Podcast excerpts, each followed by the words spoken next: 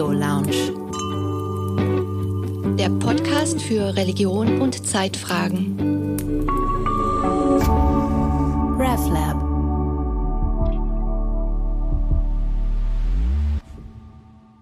Ich wurde mal in einem Gespräch gefragt, was sind Sie jetzt? Sind Sie Christ oder Buddhist oder so eine komische Mischung von beiden?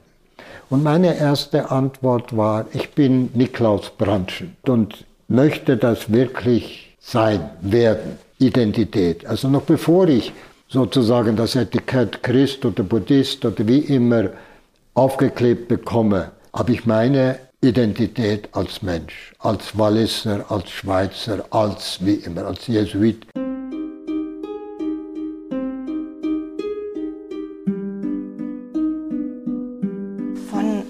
Schwebenden Perspektive hat der Philosoph Peter Sloterdijk gesprochen in Bezug auf das 16. Jahrhundert, als Seefahrerei allgemein europäisch möglich wurde und die Seefahrer aus den europäischen Häfen rausgefahren sind und festgestellt haben, da gibt es in der Welt noch andere Jenseitsvorstellungen.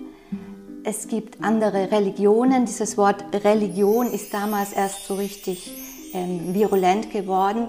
Und es hat sich natürlich die Frage nach dem eigenen auch äh, gestellt und die Frage, wie können wir uns äh, begegnen, wie ist das einzuschätzen.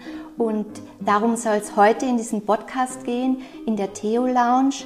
Mein Name ist Johanna Di Blasi aus dem RefLab und im Kern soll es um die Frage gehen, wo stehen wir da heute bei dieser Begegnung. Ich bin im LaSalle-Haus, das zweite Mal schon in diesem Jahr, ein Zentrum für Spiritualität, Verantwortung und interreligiösen Dialog. Und ich sitze hier mit Niklaus Branschen. Niklaus, du bist ja geradezu die Verkörperung dieses Dialogs. Du bist ein Jesuit und Zen-Meister, ein Bestsellerautor. Gottlos beten, dein jüngstes Buch hat binnen kürzester Zeit mehrere Auflagen erreicht. Du zeigst mir gerade sechs sind es. Und das Buch davor war Ich habe zu wenig geflucht. Wie das? Dieser Titel war ein Zufallstitel. Es entstand in einem Gespräch und die Gesprächspartnerin hatte den Vorschlag als Titel Unterwegs und dann Niklaus Brandschen im Gespräch mit der Autorin.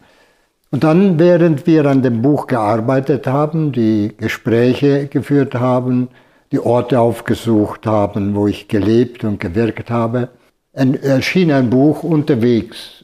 Und wir mussten dann einen neuen Titel finden.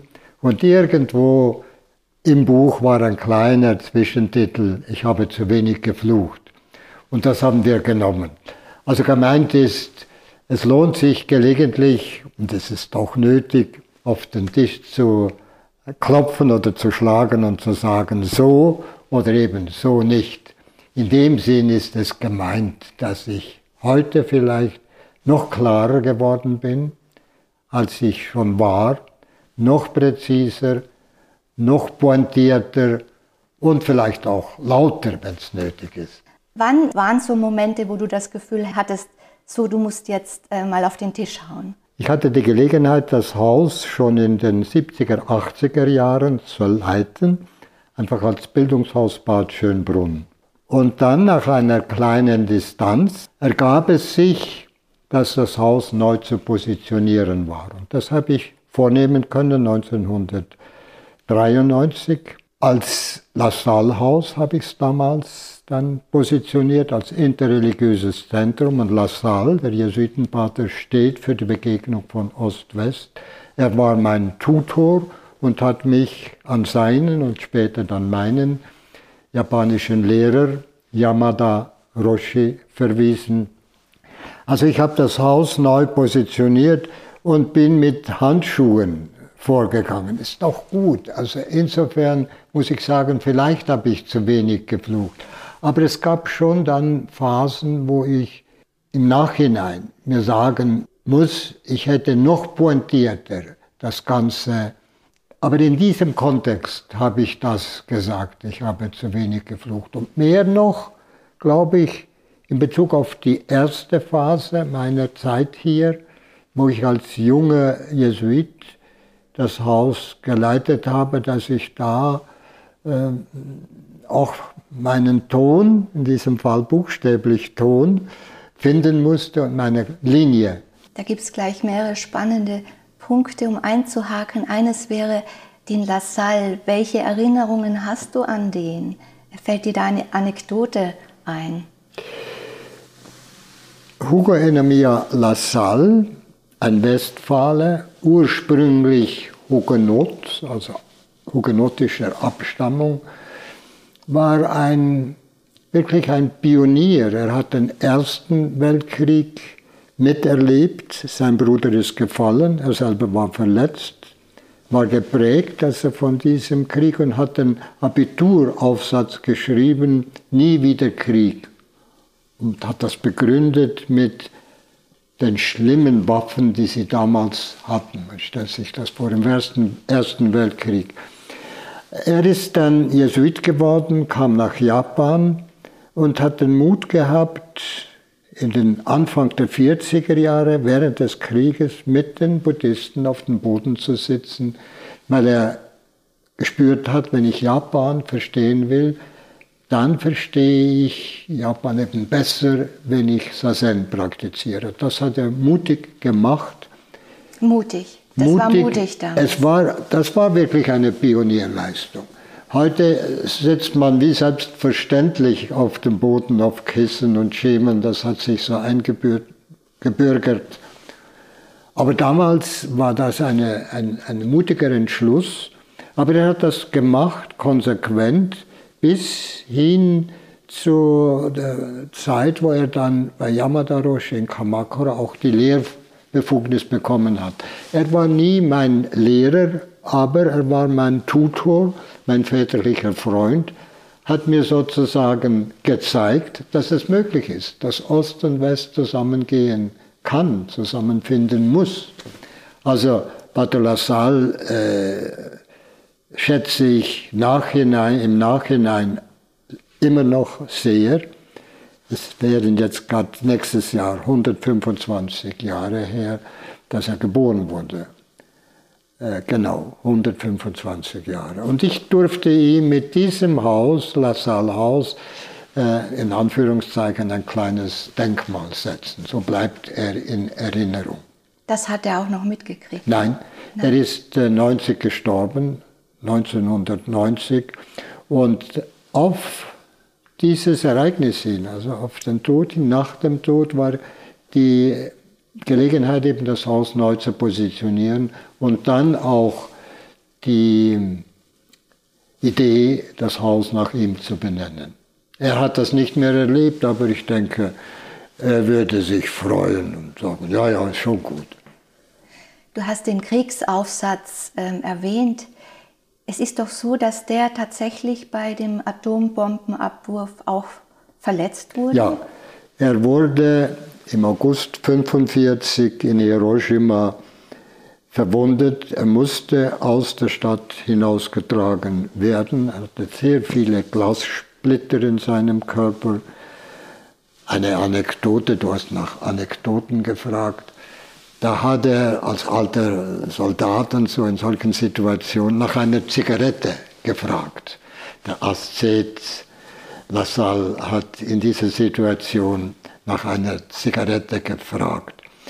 Und dieses Erlebnis, also diese Verletzung, er war geschädigt bis zu seinem Lebensende, aber hat das gut äh, weggesteckt sozusagen, hat ihn dazu geführt, dass er dann nach dem Krieg mit internationalen Geldern, er ist überall herumgereist und hat gesammelt für eine Weltfriedenskirche in Hiroshima. Das ist eine staatliche Kirche noch bevor das Denkmal entstanden ist, das internationale äh, Friedensmahnmal, hat er diese Kirche gebaut, die Weltfriedenskirche. Das führte dann auch dazu, dass er zum Ehrenbürger von Hiroshima ernannt wurde.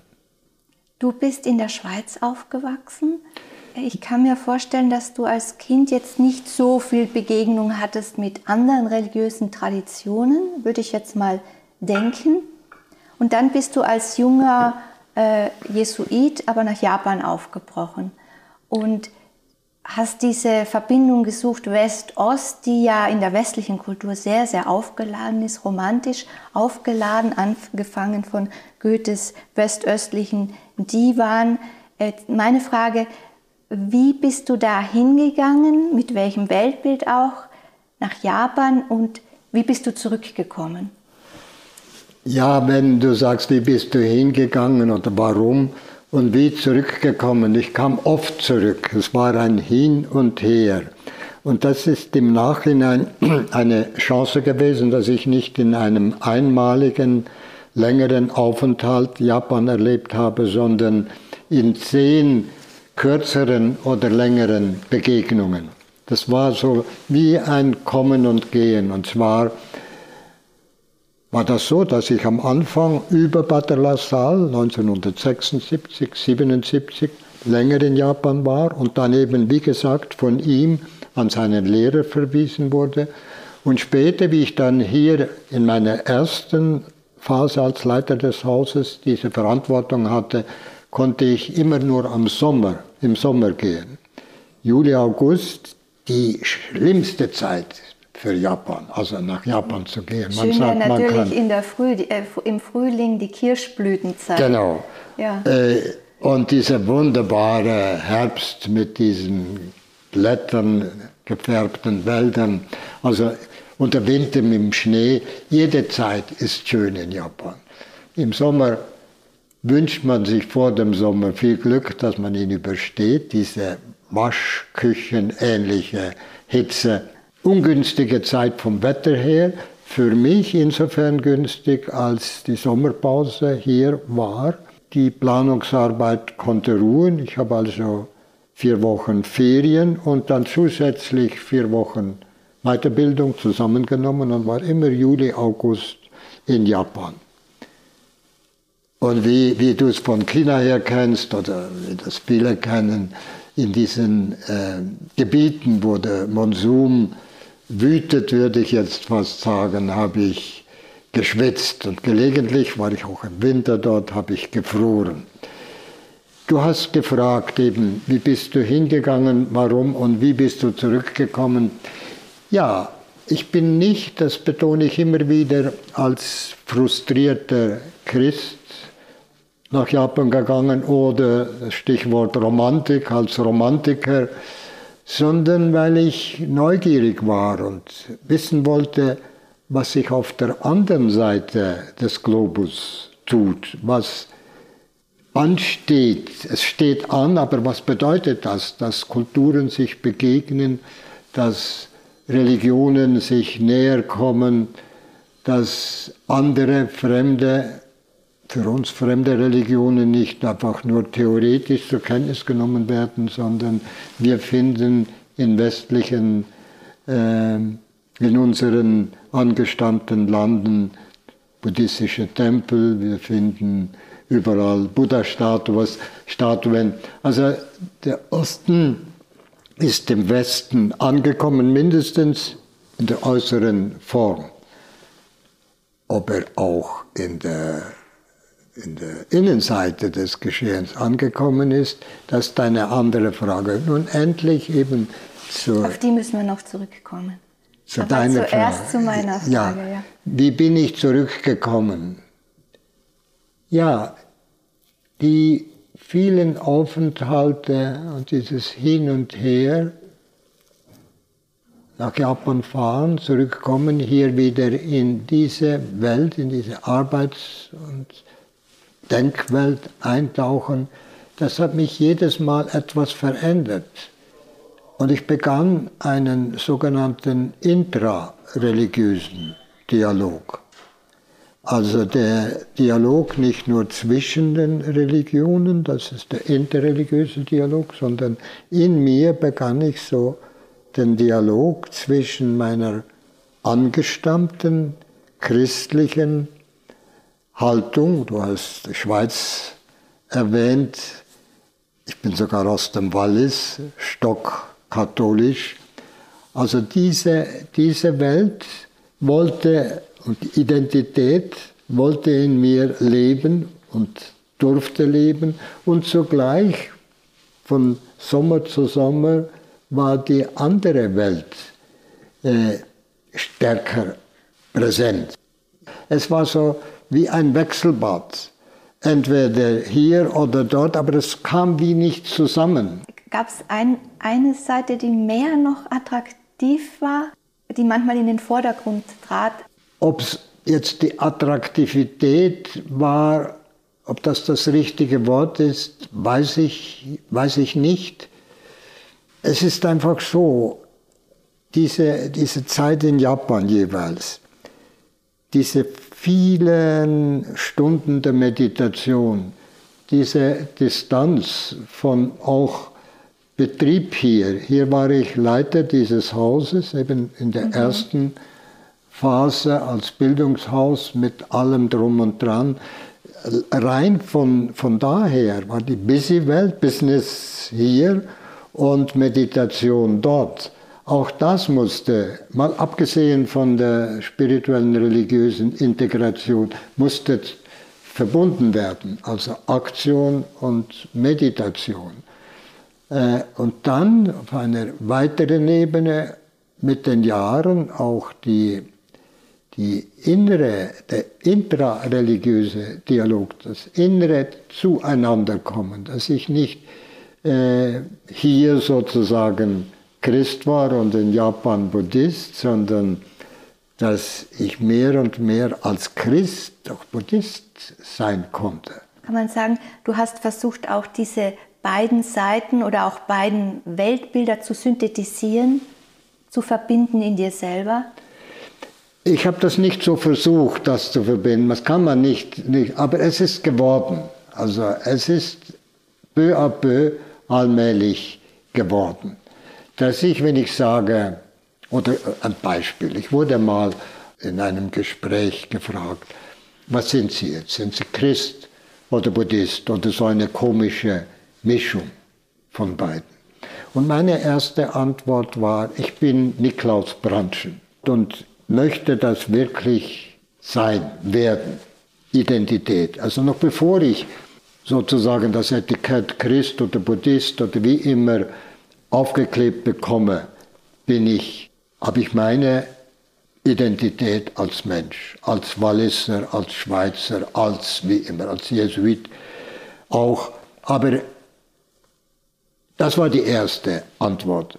Und dann habe ich gesagt, jawohl, ich bin christlich verwurzelt und möchte diese meine Wurzeln auch nähren durch eine christliche Praxis und auf der anderen Seite durch die intensive Praxis des Zen habe ich vielleicht mehr vom Geist Buddhas aufgenommen als mancher Neobuddhist, der sich oder die sich die Haare schneiden und farbig anziehen.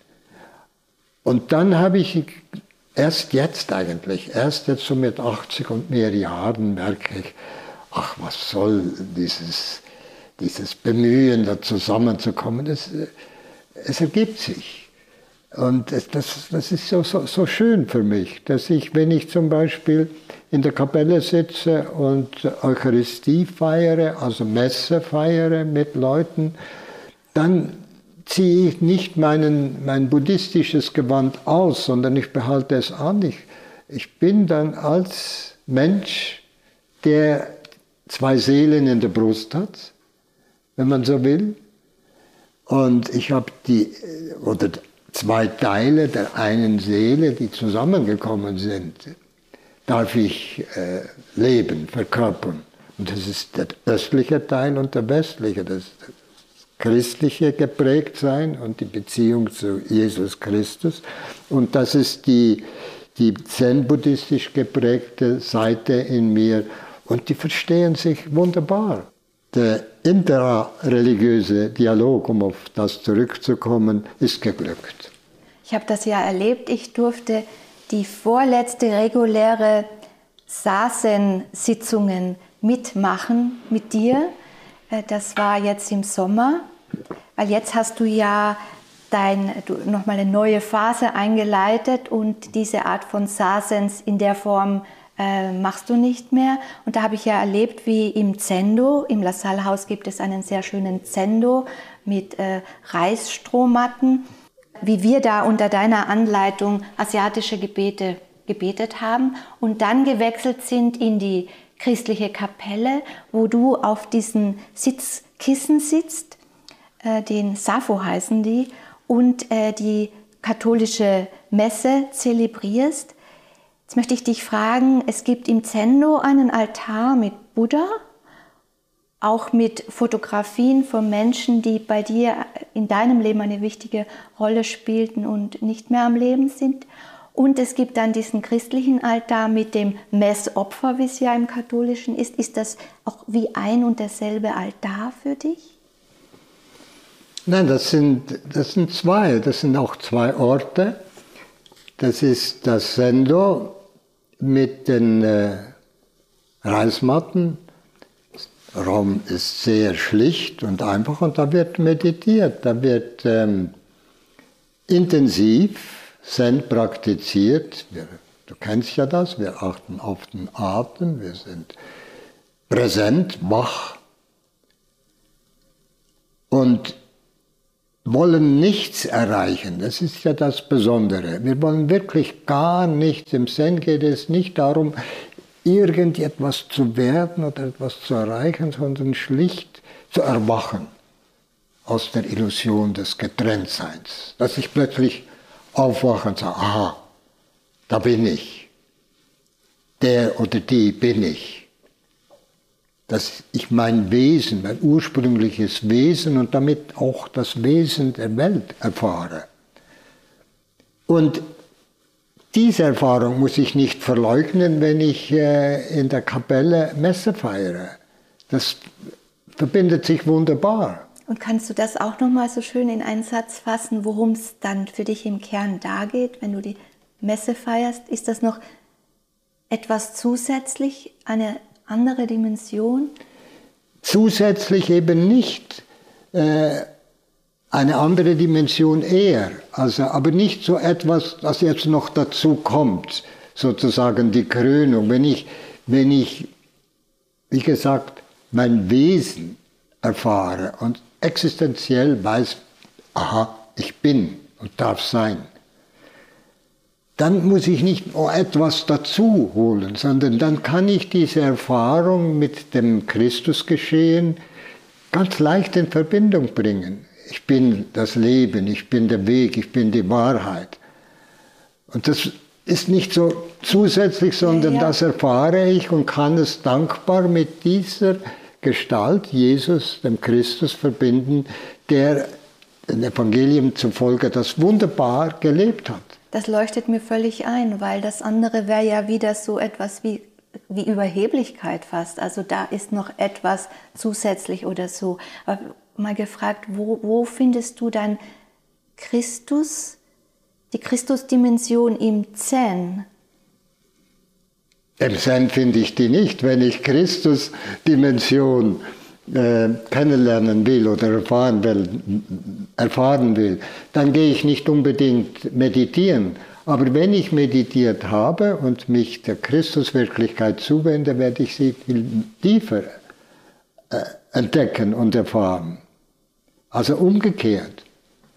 Es ist nicht so, dass ich, äh, das haben mir der Yamada Roshi über, übrigens gesagt, ich kann Ihnen sagen, wie man Zen praktiziert und wie Sie zu einer Zen-Erfahrung kommen. Was das für Sie als Christ bedeutet, das müssen Sie selber herausfinden. Und ich habe das insofern gefunden, als ich mit dieser Erfahrung, und ich bleibe dran und ich meditiere weiter, dass ich mit dieser Seinserfahrung oder Einheitserfahrung oder das Erwachen aus der Illusion des Getrenntseins oder wie man das immer nennt, wenn ich mit dieser Erfahrung als Priester einen Gottesdienst feiere, dann kommt das durch.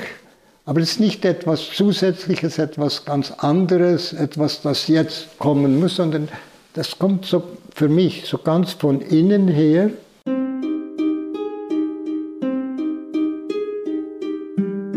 Ich bin disponiert, aber mehr als disponiert. Ich bin in der Wirklichkeit, die Christuswirklichkeit, Seinswirklichkeit genannt werden kann. Und dann merkt man, dann merkt man auf dieser Ebene, sozusagen auf der Erfahrungsebene hinter dem, was ich erfahre, was ich so spüre, wenn ich so in diese existenzielle, auf diese existenzielle Ebene komme, dann ist das selbstverständlich. Dann versteht sich dieses Miteinander, zueinander oder miteinander, nicht neben und gegeneinander sondern miteinander, zueinander, wenn man das so formulieren darf, wie von selbst. Und ich bin, ich bin dann wirklich bei mir angekommen als Niklaus Brandschen, als Christ, der auch Buddhist ist. Du hast angesprochen als Quintessenz der Zen-Wirklichkeit das Lassen können. Und habe ich dich richtig verstanden, dass du das auch auf den interreligiösen Dialog übertragen hast, der bei euch ja der Untertitel ist des Zentrums hier, Zentrum für interreligiösen Dialog, dass du auch, habe ich dich richtig verstanden, dass du da auch dieses Lassen können hineinbringst und sagst, ich muss gar nichts tun, es ergibt sich, oder habe ich dich da falsch verstanden? Hattest du das vielleicht mehr bezogen auf, du musst da nichts tun, wenn du von Sendo in die Kirche wechselst, sondern das ergibt sich? Ja, also es ist gut, dass du nachfragst. Es ergibt sich oder es gibt sich alles. Also wenn, wenn wir jetzt das Wort, äh, uns vertraute Wort Gratia, Gnade oder das Wort gratis äh, nehmen wollen, dann gibt sich das, nicht nur ergibt sich, sondern es gibt sich. Es ist ein, das Geschenk des Lebens, das wir empfangen dürfen. Und dieses, also jetzt buchstäblich Gottvolle des Lebens, können wir nur dankbar annehmen. Und, und dann sehen diese radikale Entäußerung im Zen, diese kraftvolle Stille oder wie ich das gelegentlich nenne, die Stille hinter der Stille, ist eine menschenmögliche, allen Menschen mögliche Erfahrung und kommt mir als, ja, als Mensch, als Christ, als Jesuit, als das, was ich geworden bin und bin, äh, zugute, entgegen. Niklaus, du hattest erwähnt, dass du das bewundernswert findest und Mut, dass es mutig war, dass Lassalle, und da sind wir zu Beginn des 20. Jahrhunderts, glaube ich, in Japan, du hattest gesagt, die Zeit des Ersten Weltkrieges, ähm, in Japan sich mit den buddhistischen Mönchen hinsetzt. Da, da gehörte Mut dazu. Bei deinem Weg, das, das sind vor allem die 70er Jahre gewesen, wo du nach Japan gingst, gehörte für dich da als Christ aus dem Wallis, als Katholik und als Jesuit irgendwie auch Mut dazu? Weniger als beim Pater Lassalle.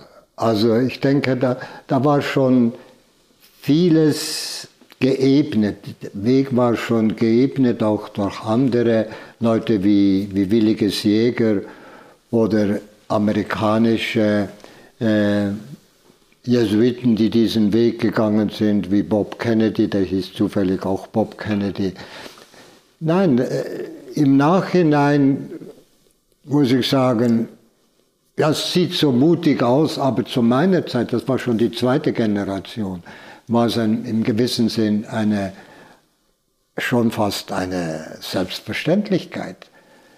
Und dann wurde ich oft gefragt, ja, was sagt Rom dazu, darfst du das? Und ich habe nur gesagt, also, niemand kann mir verbieten, am Boden zu sitzen und still zu sein zu, zu schweigen. Also das, das ist das Natürlichste von der Welt.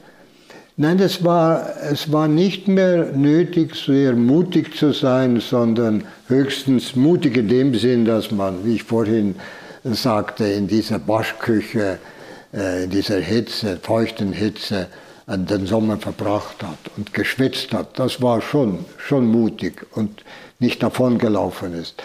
Aber jetzt Mut in dem Sinn, dass ich als Christ da fremd gehe, in Anführungszeichen, und dann, es war ausdauernd. Ich brauchte Kraft und Ausdauer und bin so froh, dass ich diese aufgebracht habe, diese Ausdauer. Das ist schon äh, in dem Sinn ein Beitrag, den ich leisten durfte im Wissen oder in der Ahnung, dass da etwas ansteht, was jetzt in den Früchten auch spürbar ist.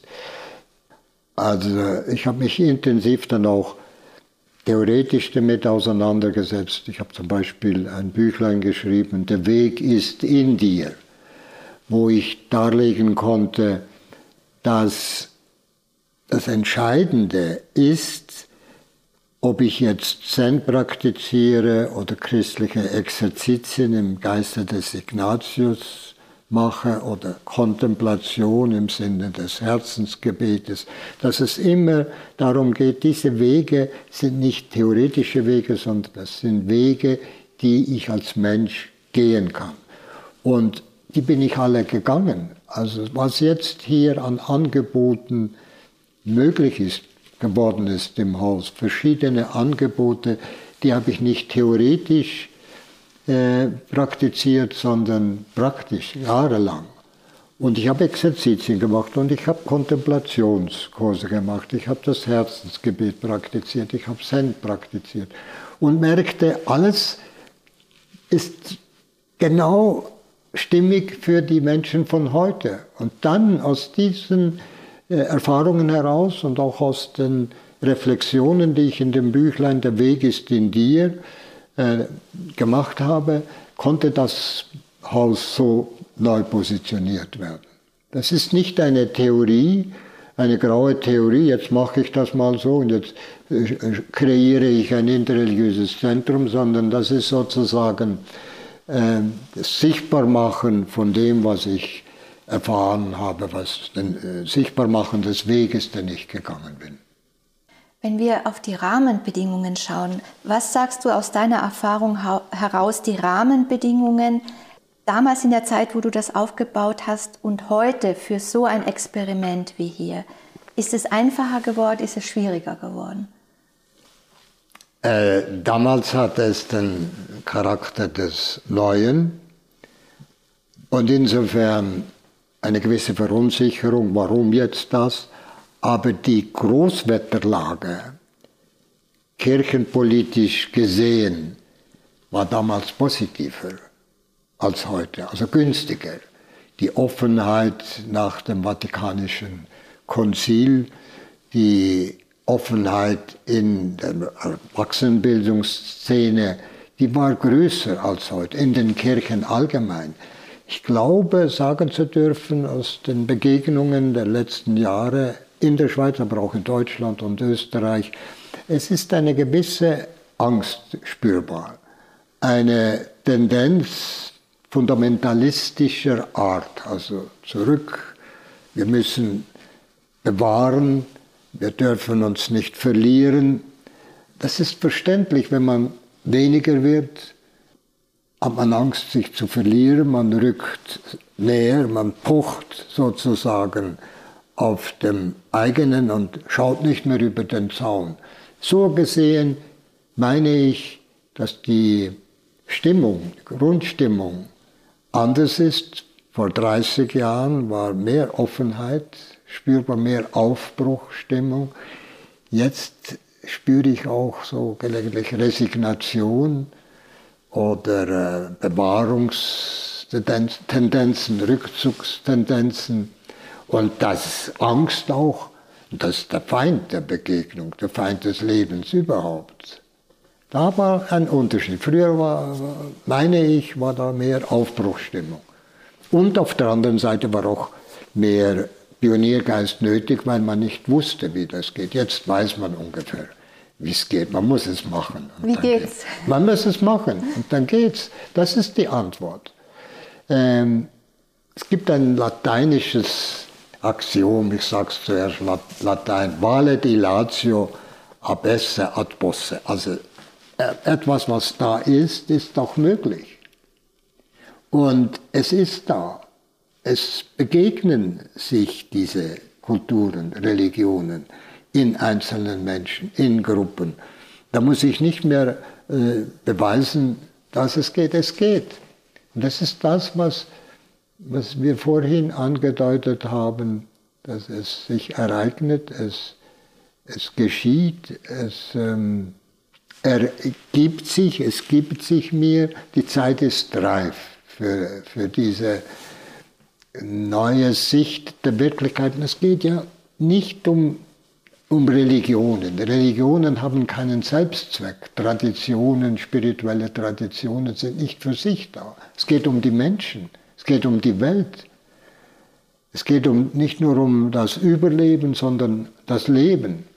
Und mir scheint, wenn wir de, wirklich die Bereitschaft haben, uns zu verbinden in den verschiedenen Traditionen, Gott knapp gesagt, wenn Ost und West, Nord und Süd, wenn auch Afrika mit diesen Stammesreligionen, wenn wir uns wirklich verbinden, dann können wir einen Beitrag leisten für eine gerechtere, friedvollere Welt. Und wenn, wenn, solange wir weiter instrumentalisieren und zum Beispiel Religionen, wie jetzt auch im äh, Ukraine-Krieg, äh, sozusagen vor den Karren des Krieges äh, spannen, ist das total kontraproduktiv. Da haben wir ein krasses Beispiel.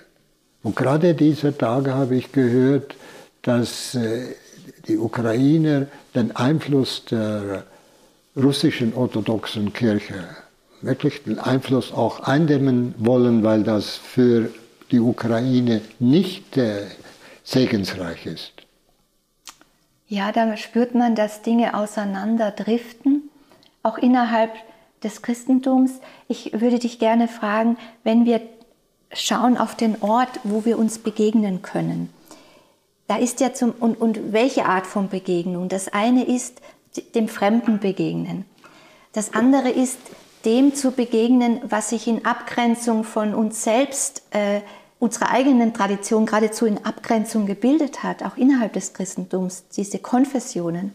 Wie ist denn da deine Erfahrung, dieser interkonfessionelle, äh, das interkonfessionelle Gespräch? Ich habe fast den Eindruck, das ist manchmal schwieriger als die Auseinandersetzung mit anderen Religionen. So wie die nahen Verwandten manchmal mehr Mühe haben miteinander als die entfernten Verwandten. Man kann das Bild durchaus nehmen. Also die innerkirchlichen Konfessionen, die sind sich im Grunde genommen wirklich einig. Also wenn man von gewissen Disziplinen und äh, Ritualen absieht und dogmatischen Unterschieden, die, die beziehen sich explizit auf Christus. Und die sind sich nahe. Und da reiben die sich an den Unterschieden, die sich so allmählich in den letzten paar hundert Jahren herausgebildet haben, immer noch. Lächerlich. Ist wirklich lächerlich. Wenn du mich nach der Begegnung von Konfessionen fragst, kannst, kann ich nur sagen, es ist überfällig. Es ist überfällig, dass wir wirklich auf den verschiedensten Ebenen in der Liturgie, in der Praxis, in der, im sozialen Engagement zusammenspannen. Das geschieht ja auch. Und die Unterschiede, ich denke, die werden doch immer weniger gesehen und mehr das Gemeinsame. Ich glaube, Jesuiten waren ja vor gar nicht so langer äh, Zeit hier in der Schweiz auch, äh, also da gab es Restriktionen. Äh, wie weit sie, sie aktiv sein dürfen. Also das ist ja gefallen. Und ähm, ihr habt ja in das Haus auch eine reformierte Pfarrerin hereingeholt. Kannst du da ein bisschen erzählen, wie, wie das verlaufen ist? Also diese Ökumene, zwischenkirchliche Ökumene haben wir schon vor 30 Jahren angefangen. Ich habe damals eine Jesberger hieß sie, Beatrice Jesberger, eine Pfarrerin, hier im Haus, die hat ein Praktikum gemacht, äh, Abendmahl feiern lassen. Und dann hieß es, das geht doch nicht. Das ist ein katholisches Haus, das geht doch nicht. Und meine Antwort war, ich habe auch gemeint, es geht nicht. Aber es geht. Es geht, man muss es tun. Und jetzt, die letzten Jahre war, sie geht jetzt übrigens äh, weg, äh, aber das Experiment ist geglückt und war erfolgreich. Die war hier engagiert als Teil des Lehrkörpers, hat regelmäßig einmal im Monat Abendmahl gefeiert und hat dazu beigetragen, denke ich, dass das Verständnis zwischen den Konfessionen sich vertieft hat. Also weil nicht eine theoretische Auseinandersetzung und Abgrenzung vollzogen haben, sondern via Ritualen, via Praxis, via Abendmahlsfeier, auch während der Woche gelegentlich von ihrer Seite her, das praktiziert haben. Und noch einmal, etwas, was ist, ist auch möglich. Es ist, es existiert, es ist da, es ist ein, ein gleichwertiges Miteinander von Konfessionen. Du bist für mich eine Art Beat Griffiths der Schweiz. Beat Griffiths war ein Benediktiner Mönch, der nach Indien gegangen ist, Sannyasin wurde, Ashram aufgemacht hat und ein spiritueller und äh, B.D. Griffiths wurde ein spiritueller Lehrer für Christen und auch Nichtchristen, auch Menschen mit säkularen Hintergrund. Und er hat gesagt, dass für ihn der Ort, wo diese Begegnungen möglich sind, tatsächlich die Mystik ist. Wie denkst du da, darüber? Ganz genau so. Das ist so.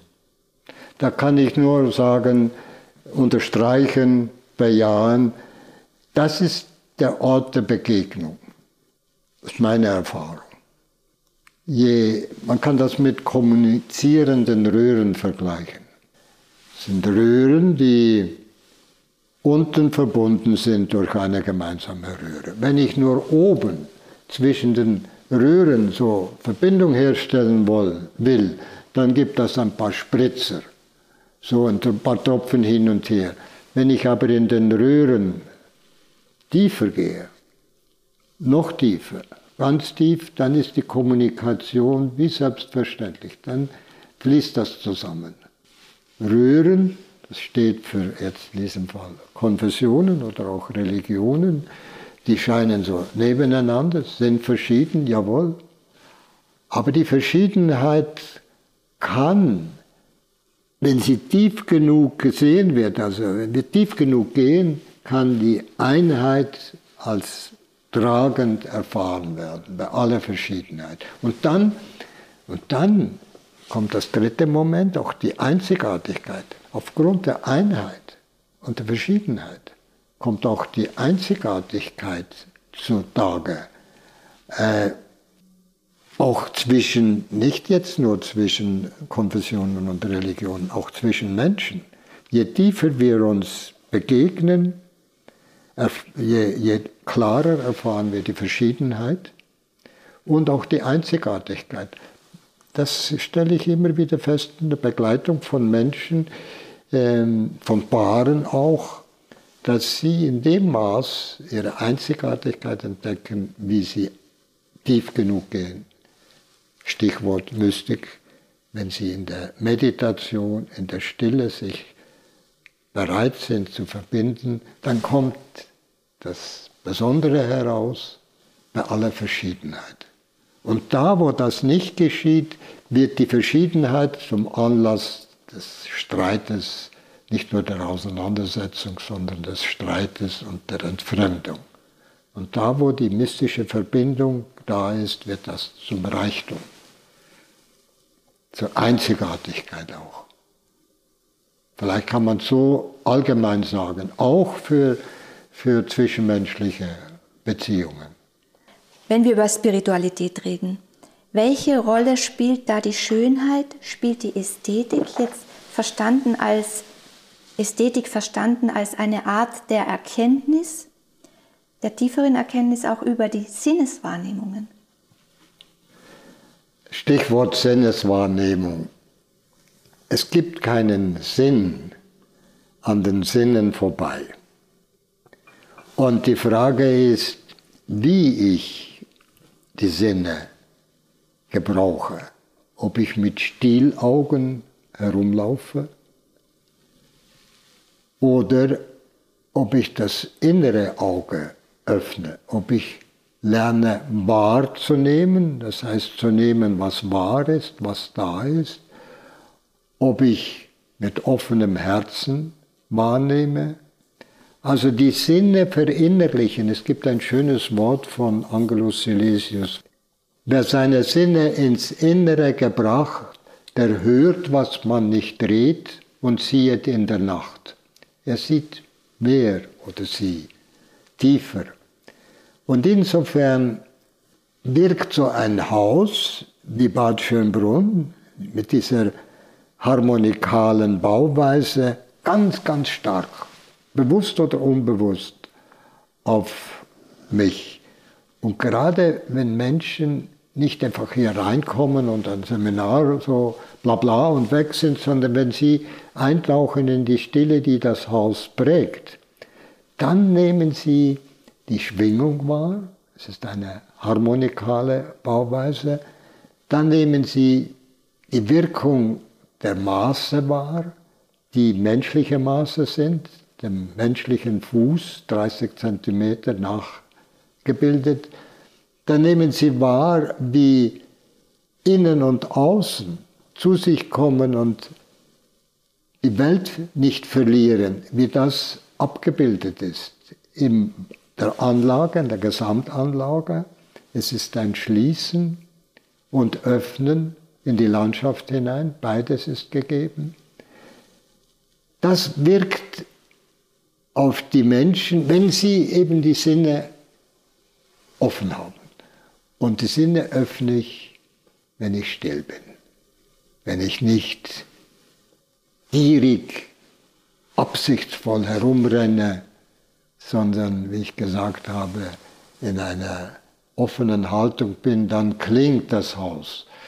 Und das erfahren viele Menschen, die reinkommen, die Stille auf sich wirken lassen und dann vielleicht sogar explizit praktizieren. Für die ist das Haus Musik. Graf Dürkheim, der war sehr bekannt in den 70er, 80er Jahren, 60, 70er, 80er Jahren als Meditationslehrer im Schwarzwald. Der kam mir hier mal ins Haus zu einem Kurs, kam zur Türe rein und hat gesagt, das ist Musik. Das ist Musik. Und das ist natürlich eine wunderbare Chance und da bin ich ewig dankbar dem Architekten André Studer und meinem damaligen Vorgänger als Leiter des Hauses, Pater Josef Stierli, der eigentlich dieses Konzept von Schließen und Öffnen, von Innen und Außen, von Kontemplation und Aktion dem Architekten vorgegeben hat, der das dann umgesetzt hat. Ich hatte eine schöne sinnliche Erfahrung äh, unlängst in einer Sauna. Und zwar in Bern an der Aare. Unten gibt es eine Sauna mit so Jurten. Jurten sind ja diese Zelte, ich weiß nicht, aus der mongolischen Steppe oder woher die kommen. So eine ganz schlichte Architektur. Ich habe sie spirituell eigentlich empfunden.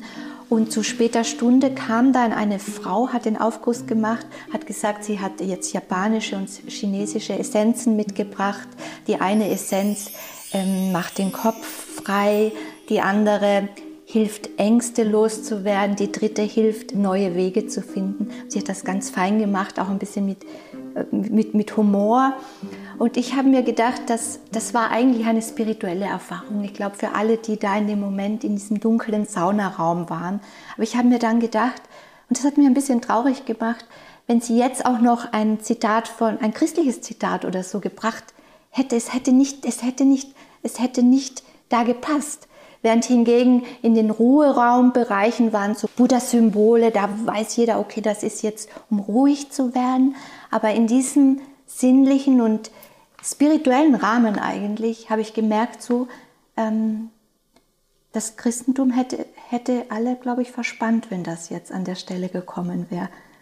Wie, wie, was ist da? Ist, haben wir immer noch ein Problem mit der Sinnlichkeit? Wahrscheinlich, wahrscheinlich. Äh, so wie du das schilderst, äh, kann ich nur sagen, ja, das, das ist so. Und darum, darum, liebe Johanna, ist diese Begegnung äh, so wichtig, das Lernen voneinander. Und auch das tiefere Lernen dessen, was zum Beispiel Buddhismus ist, mhm. weil wenn da in einem Sauna-Ruheraum da dieses Symbol ist, das sagt mir ja noch nicht so viel, wenn ich die Kultur nicht tief erfahren habe. Es wird ja, sagt Europodismus, so wie so eine europäische oder amerikanische Spielart, wo das dann ähm, genutzt wird zu so einer Art wie Selbstverwirklichung. Mhm. Während äh, alle die, und du wirst das wahrscheinlich bestätigen oder sicher bestätigen, die da tiefer eindringen, merken, es geht nicht um Selbstverwirklichung, es geht eigentlich um Ich-Reduktion. Ja, ja, das berühmte Ego, das sogenannte kleine Ich, das stirbt zugunsten des großen Ich, Daigo äh, im Japanischen, das große Ich oder das wahre Selbst. Aber noch einmal diese, diese Erfahrung, die du schilderst von der Sauna an der Aare in Bern, also das erinnert mich an Begegnungen in Tempeln, wo das Bad, das heiße Bad, das Waschen, das Ritual dazu ganz wichtig ist, auch Zeremonien, die damit verbunden sind. Buddha-Statue selbstverständlich. Dieses Sorge tragen für den Leib, diese achtsam, diesen achtsamen Umgang pflegen, gehört halt wesentlich dazu. Und vielleicht ist das äh, in der christlich-abendländischen Tradition weniger zum Tragen gekommen, vorsichtig gesagt. Mich und das, meine Kollegen haben mich erinnert, als ich das auch vorgebracht habe beim RefLab, haben sie gesagt, ja, aber in den Klöstergärten, da hatte man ja noch auch ein, eine Sensibilität für die Pflanzen und ihre Wirkungen. Ja, oh ja, oh ja, oh ja, ganz stark. Und für die Düfte und für die Kräuter und für die, man denke an Hildegard von Bingen, an die heilsamen Kräuter an die Sinnlichkeit, das ist ganz klar. Das ist ganz klar. Und da könnte man jetzt lange diskutieren, warum das so weit gekommen ist. Vielleicht noch punkto Waschen. Die Tendenz zu reinigen ist überall gegeben. Also Religionen sind Putzanstalten. Äh, also man könnte, und je, je mehr, je sauberer, umso besser. Also wir haben versucht jetzt den Ort ein bisschen einzukreisen, wo so etwas wie Begegnung stattfinden kann. Wir haben auch geblickt auf Missverständnisse, missverständliche ähm, Adaptionen des anderen. Heute gibt es eine ziemlich breite Diskussion, was kulturelle Aneignung anlangt. Wir können auch sprechen von religiöser und, oder spiritueller Aneignung wo sehr kritisch betrachtet wird die Art, wie wir zum Beispiel auch im Westen die Kultur der anderen übernehmen für uns. Verfolgst du diese Diskussion ein bisschen und hast du Verständnis für, für diese Position, die da grundsätzlich sehr kritisch ist und vor allem auch, wenn äh, das genutzt wird, um, um Geld zu verdienen, auch mit der Kultur der anderen? Also du meinst, wenn es instrumentalisiert wird, so gebraucht wird, dass diese Form von Aneignung oder Übernahme oberflächlicher Art nicht weiterführt, das ist klar. Und gerade, gerade deshalb ist es nötig und unerlässlich, dass eine Begegnung auf existenzieller Ebene, auf, einer, auf der Ebene auch der Übung was sehr Anspruch sein kann. Es bedeutet immer wiederholen, anfangen, wiederholen, dabei bleiben. Also jetzt zum Beispiel die Zen-Übungspraxis ist anspruchsvoll und kann nicht in einem Instant-Verfahren, also im, im, im Schnellverfahren, sich an, kann man das sich nicht aneignen. Da zeigt sich dann der Unterschied, ob ich sozusagen das Etikett nur übernehme oder den Inhalt, also den Reichtum, den, äh, den, den Wein, also, äh, und nicht nur die Etikette. Also nicht das Äußere, vielleicht auch Interessante übernehmen, weil es so, weil es sich auszahlt, buchstäblich, und mich mit äh, Yin und Yang Kettchen oder Schildern äh, schmücke oder wie immer oder Buddha in den Garten stelle. Wenn das nicht gefüllt ist mit einer gewissen Erfahrung, mit dem Spirit des Ostens, dann ist das eher kontraproduktiv. Oder so, ja, das ist nice to have, das ist so ganz nett. Und vielleicht kann es sogar, ich will da jetzt nicht so äh, urteilen, vielleicht kann das sogar früher oder später dazu führen, dass ich dann effektiv mal frage, was steckt dann denn dahinter, wenn ein Buddha so ruhig da sitzt, in sich ruhend. Und dass man dann auch mal sich inspirieren lässt von einer solchen Gestalt. Aber es ist schon so, das ist ein, ein gewisser Markt, wo die Artikel, es gibt ja auch bei uns diese Märkte, diese Glaubensartikel, Kettchen und äh, Schildchen und Medaillons und Rosenkränze und, und, und, die dann auch vermarktet werden. Man muss nur bei einem Kloster den Stand anschauen. Das ist so das eine. Und das andere ist dann die Innenseite, die tiefere Dimension, die nicht billig zu haben ist, nicht schnell zu haben ist, die mit dem Wort Weg, und da würde ich jetzt Weg groß schreiben, verbunden ist, mit äh, Weg im Sinne des inneren Wesens oder des Tao, äh, des Tao im, im taoistischen Sinn, dass das entscheidend ist, das A und O dass das nicht vor die Hunde geht. Und wenn, äh, wenn die Begegnung mit dem Osten uns helfen kann, das zu kultivieren, zu pflegen, dann ähm, hat sich das Ganze wirklich in Anführungszeichen gelohnt, nicht ausgezahlt, aber es hat zum Ziel gefunden, diese Bemühungen, die wir hier mit der Neupositionierung von Schönbrunn versucht haben. Das ist jetzt eigentlich fast schon ein Schlusswort, aber eine Frage habe ich noch. Äh, du hast gesagt, und das ist auch meine, mein Eindruck, ist, im Moment sind die Vorzeichen etwas schwierig für solche Experimente. Was brauchen wir, um da wieder mehr ähm, Mut und Energie und äh, Zuversicht zu bekommen, was diese, diese Verbindungen und diese Begegnungen äh, über den eigenen Tellerrand hinaus anlangt und Niklaus, wenn du die Möglichkeit hättest, würdest du den Weg nochmal so gehen? Also die erste Frage, was braucht es? Es braucht Menschen, die das verkörpern, also die zeigen, dass es möglich ist. Und ich darf für mich in Anspruch nehmen, dass ich das mindestens versucht habe und versuche. Das geht, wir müssen keine Angst haben. Was es braucht, ist, dass Menschen und nicht nur Einzelne, sondern Einrichtungen, Institutionen wie das LaSalle-Haus das verkörpern. Und dann sagt man, aha, so geht das, so ist das möglich. Wenn du die Chance hättest, würdest du nochmal diesen Weg gehen? Ja, ja, ja. Genau. Genau, ich betrachte das als Geschenk meines Lebens.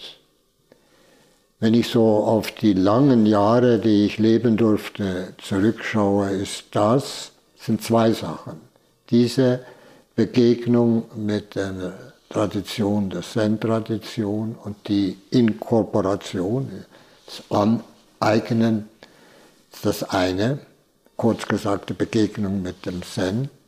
Und das andere ist die jahrelange Freundschaft, die ich mit Bia Giger, der Leiterin des Katharina-Werkes, haben konnte. Die haben mich geprägt. Eine menschliche Beziehung auf der Herzensebene. Wir haben diese zölibatäre Partnerschaft offen gelebt und dann auch öffentlich gemacht in einem Buch. Es geht um die Liebe. Da habe ich so die Begegnung Mensch-Mensch leben dürfen. Und das andere, die Begegnung mit dem Osten, das ist das Geschenk meines Lebens, diese beiden Erfahrungen. Die Mystik, die Schönheit und die Liebe als der Ort, wo wir uns begegnen können. Ja, sehr schön. Vielen herzlichen Dank für dieses Gespräch. Danke dir, Johanna.